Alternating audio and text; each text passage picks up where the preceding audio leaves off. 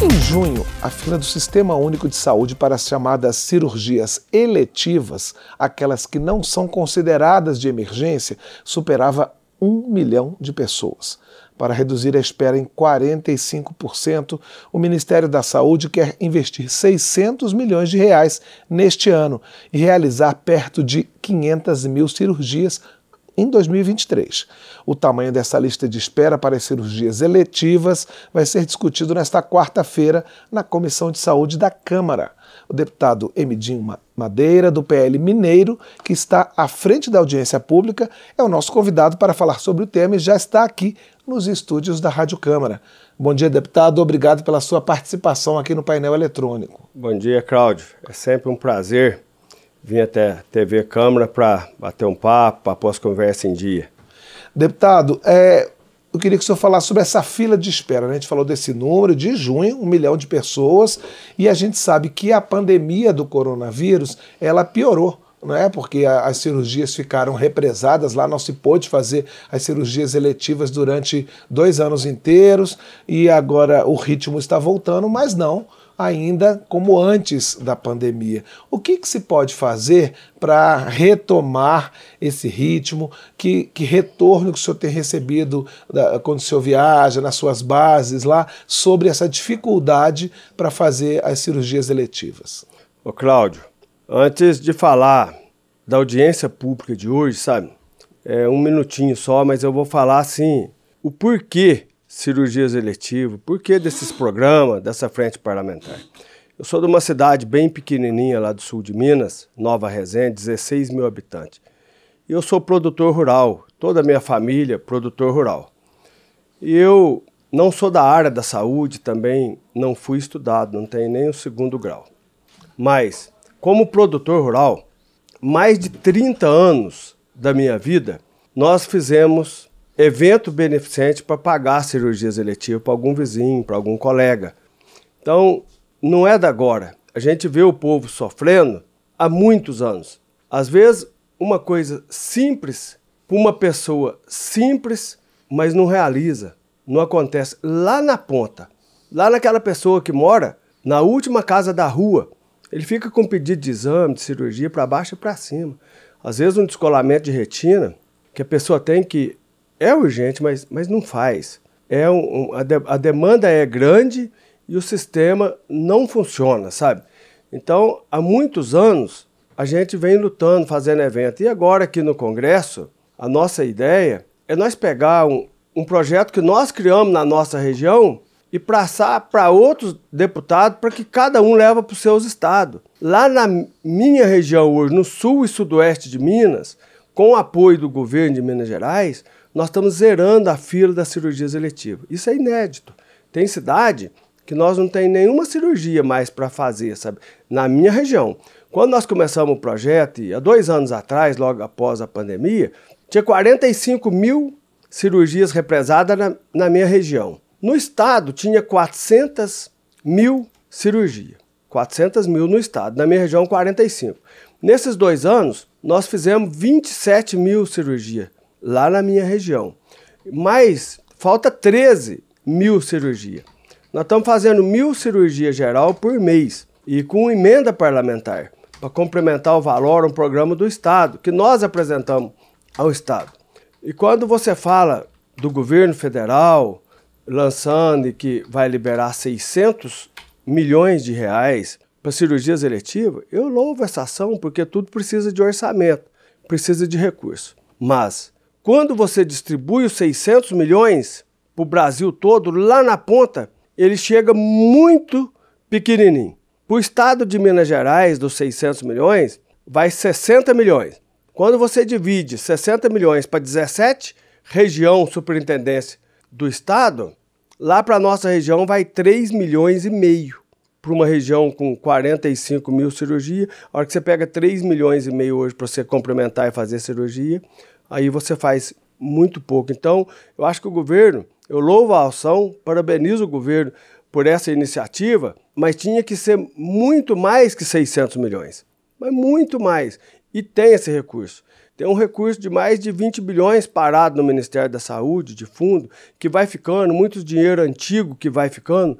Devia liberar todo esse dinheiro para cirurgias eletivas. Nós zerava a fila no Brasil inteirinho. Podia criar-se um grande projeto, Opera Brasil, e gastar esse dinheiro que está parado ali no Ministério. Agora, deputado, do que o senhor recebe de retorno dos seus eleitores, das suas bases, quais são as principais dificuldades para fazer essas, essas cirurgias? É falta de médico? É falta de material? É falta do lugar, né, de vaga no hospital para internação para depois fazer a cirurgia? O que, que as pessoas relatam em relação a essas dificuldades? Aqui, um pouco é a gestão de cada município. Varia muito o gestor de saúde de um município e de outro município. Tem alguns que é mais atirado e corre atrás, o município ajuda um pouco, acaba realizando. E outros fica ali parado. Quando a gente indica as emendas parlamentares, a vida inteira, um parlamentar indica uma ambulância, um raio-x, um tomógrafo, equipamento, ultrassom e põe dinheiro também para custeio. A vida inteira os parlamentares fez isso com os prestadores de serviço mas nunca pediu nada em troca. Nós não indicamos esses recursos, nosso, sem antes ir lá e negociar para aquele cidadão que está na fila. Aquele cidadão que não tem voz, aquele cidadão que não tem recurso, aquele cidadão que não tem vez e não tem acesso ao setor administrativo daquele hospital, do prestador de serviço. Por nós ser parlamentar, tem toda uma, uma assessoria, a gente agenda com o hospital, vai, realiza audiência. Quando o dinheiro nosso cai na conta, não é que nós não ajudamos a Santa Casa, não. Nós colocamos um milhão hoje numa Santa Casa, quando o dinheiro cai na conta, a gente libera 30% para a Santa Casa, para o prestador de serviço, livre, para ele fazer o que tiver precisando de custeio. E aí sobra 70%, a gente dobra a tabela SUS. E dessa maneira nós fizemos 27 mil cirurgias e vamos zerar a fila em 90 municípios do sul e sudoeste de Minas dentro de um ano, com emenda parlamentar. Então, aquele cidadão que fica lá parado, ele depende de gestão, ele depende daqueles prestadores de serviço que têm vontade, a parte humana, o compromisso. Tem pessoas que hoje está à frente de um ambulatório, de um agendamento, que está no lugar certo, mas tem pessoa que está no lugar errado, que vê o cidadão ali na sua frente e que não faz, às vezes, um gesto para ajudar. E às vezes o médico, tem muitos médicos, varia muito de um médico para outro. Tem os bons médicos, mais humanos, e outros não. Aí entra na mente do cidadão. Quando está ali dentro do consultório, é uma cirurgia eletiva, às vezes uma cirurgia de otorrino, e o médico entra na mente de uma mãe. A sua menina tem que fazer duas, três cirurgias, ela tem um desvio, tem uma carne esponjosa, ela tem três cirurgias para fazer. É uma cirurgia que pode esperar, mas quanto antes você fizer, melhor. Pode acontecer isso, isso e isso. A mãe sai dali desesperada. E aí vai para a secretaria, não marca. Logo está tentando fazer vaquinha. Alguns conseguem fazer vaquinha, um evento, a comunidade, pagar. Muitas pessoas vendem até os móveis da casa para pagar uma cirurgia. Às vezes o produtor rural tem duas, três vaquinhas, vende uma, duas vaquinhas de leite do seu gasto para pagar essa cirurgia. Isso que eu estou falando aqui hoje na TV Câmara é a realidade que existe nos quatro cantos do país. Não é na minha região. Não faz. Não acontece. Quem tem plano de saúde, a dor dura uma semana, dez dias. Você vai numa consulta especialidade, do especialista, ele te pede um exame, tomografia, uma ressonância. Você imediatamente você já sai dali, já marca, dentro de dois dias você faz aquele exame, você retorna para o médico, ó, você tem que fazer uma cirurgia. Aí o risco cirúrgico ali já faz, é 10 dias, pronto. A pessoa que não tem recurso, ele fica esperando um especialista para marcar uma consulta, muitas regiões, um mês, dois meses, seis meses. A hora que faz a consulta, o médico pede uma ressonância. Ele fica mais um ano esperando uma ressonância. A hora que sai o resultado, se ele precisar de uma cirurgia, ele entra numa fila e tem paciente na nossa região esperando há 20 anos. Há 20 anos. Às vezes a gente fala, fala, fala aqui no plenário, nas comissão, às vezes entra no ouvido de um colega, sai do outro, às vezes o pessoal meio disperso. Precisava todo mundo levantar essa questão da cirurgia. O quanto isto é sério. Mas o quanto isto é sério. Um cidadão que não tem recurso, vender o que tem, ficar para baixo e para cima. E quando uma Santa Casa, um prestador de serviço, vem para Brasília para credenciar um serviço aqui no Ministério da Saúde, para habilitar um serviço, tem que preencher todo um requisito. E aí ele traz o levantamento daquela região, entrega para o Ministério avaliar e fala que vai cuidar daquela região. A hora que habilita o serviço, eles não cumprem com aquele requisito que eles preencheram.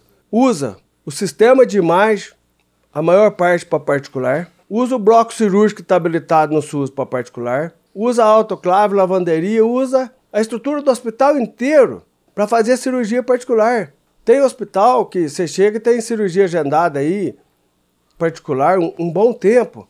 E você fala assim, às vezes, para o médico, faz cinco particulares, cinco por qualquer programa para o governo para ajudar. Alguns faz, até mais. E outros não faz. Esses que não faz, tinha que montar um hospital para eles, com recurso próprio deles, e não habilitar aqui no Ministério. Pegar com recurso próprio, construir uma policlínica, construir tudo, montar os equipamentos e fazer particular. Aí é justo que ele investiu um recurso dele. Agora, você usar recurso do governo, habilitar para fazer particular, isso está muito errado. Esse é o painel eletrônico e nós estamos conversando com o deputado Emidinho Madeira, do PL de Minas Gerais, sobre cirurgias eletivas. Deputado, é, uma das reclamações dos pacientes é, é, que demora tanto, como o senhor falou, que a cirurgia que antes era, de, era eletiva acaba virando de emergência, não é? E outra reclamação, e aí eu queria que o senhor falasse da sua região, que o senhor tem mais conhecimento, é que acaba que é, é esses recursos né, de cirurgia são centralizados nas cidades maiores não é? Da região e a das cidades pequenas a, acabam todo mundo indo para essa cidade polo para poder tentar fazer essa cirurgia. É possível descentralizar mais, assim, você construir, é, é, é, dotar hospitais menores de, de mais recursos para poder descentralizar? Mas que pergunta mais boa que você me fez. Essa pergunta sua, ótima pergunta. Tem os hospitais da cidade polo, sabe? Sabe o que, que nós fizemos lá na nossa região? Nós entramos sim nos hospital grande, nos polos, para fazer a cirurgia de alta complexidade. A cirurgia média e baixa, as pequenas cirurgias, nós fomos para os pequenos hospitais. A dificuldade é que o teto desses hospitais, às vezes, tem um teto pequeno e recebe pouco recurso. Nós criamos o ranking dos hospitais na nossa região e só tem quatro hospitais de um porte maior mas 21 hospital que opera com a gente hoje é hospital pequeno porte. Pequeno porte. Tem hospital pequeno porte fazendo para a gente cirurgia, 70, 80 cirurgia por mês. Aí quando você pega assim 20 hospital operando, no final dá uma o resultado é muito positivo.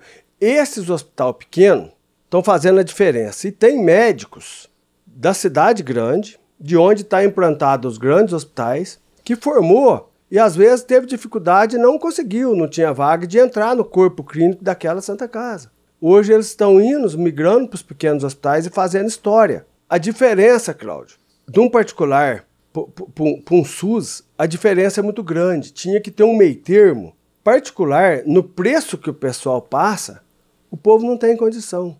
Pelo SUS a tabela é sucateada? É. Não tem condição de fazer? Não tem. Alguns procedimentos tem, mas a maioria não tem. Então tinha que fortalecer a coluna do meio. Uma catarata particular, na minha região, tem médico que cobra R$ 5.500. Para fazer os dois olhos, fique 11 mil reais. Esse mês de novembro, nós fizemos 4.320 catarata na nossa região. Estamos fechando o mês, nós compramos 4.320 cataratas com emenda parlamentar. Nós colocamos um recurso para custeio e estamos fazendo a 771 reais. Então você pega uma cirurgia, um procedimento desse, 771 para 5.500, por que o médico não pode cobrar 2.000, 2.500, 1.500, que cabe no orçamento daquela família? O porquê cobrar uma catarata 5.500, um procedimento que gasta 6 minutos para fazer? Às vezes até 15 minutos, dependendo do paciente, mas é uma média de 6. Os médicos que estão fazendo para nós Está indo médico de Passos, migrando para os pequenos hospitais, médico de Ribeirão Preto, do interior de São Paulo, bons médicos, não tivemos nenhum problema de catarata. Do projeto todo das 27 mil cirurgias, nós fizemos 8 mil cataratas, tinha feito 4, agora estamos fazendo mais 4. E tem muita cidade da nossa região hoje que não tem nenhuma catarata na fila, esperando nenhuma. Nós estamos procurando pessoas com catarata e não tem, pela primeira vez no século. E com emenda parlamentar, uns 3 milhões e pouco de investimento, 4 mil cirurgias de catarata. E os pequenos hospitais que estão fazendo a diferença e fazendo mais catarata e desafoga os, os grandes hospitais. Que aí você não vai precisar da instrumentadora, do broco, sabe, do médico, do auxiliar. E aí nós estamos fazendo essa cirurgia de alta complexidade nesses hospitais maiores, sabe? Ok, deputado, eu gostaria de agradecer a sua presença aqui no painel eletrônico e desejar boa sorte para a discussão de vocês logo mais sobre as cirurgias eletivas. Eu vejo, Cláudio, eu acompanho muito a TV Câmara e acompanho muitas audiências públicas aqui. E vejo muitas discussão política no plenário, sabe? Entre um lado e outro. Eu acho que quando você dedica demais a um lado e outro, quem perde é o povo. Essa audiência pública hoje, essa entrevista aqui, isso é muito importante para o Brasil. Às vezes, colegas deputados que quiser levar para sua região, eu tenho um moço que chama Elias, que está comigo aqui em Brasília, Gislaine, lá em Nova Resende, toda uma assessoria, para dar todo o suporte que os parlamentares precisar. Às vezes, se a gente deixar de muita intriga muita discussão e pôr um projeto desse em prática, quem vai ganhar é o cidadão que é o dono do dinheiro. Quando eu entro para dentro de um hospital hoje para negociar a cirurgia, eu não entro com o meu dinheiro. Eu vou negociar com o dinheiro do cidadão. O dinheiro é dele. Estou levando de volta para ele as emendas parlamentares, o dinheiro não é meu. Então, essa audiência hoje ela é de muita importância e esse projeto precisa virar realidade política de Estado em todo o Brasil. Muito obrigado. Obrigado, deputado.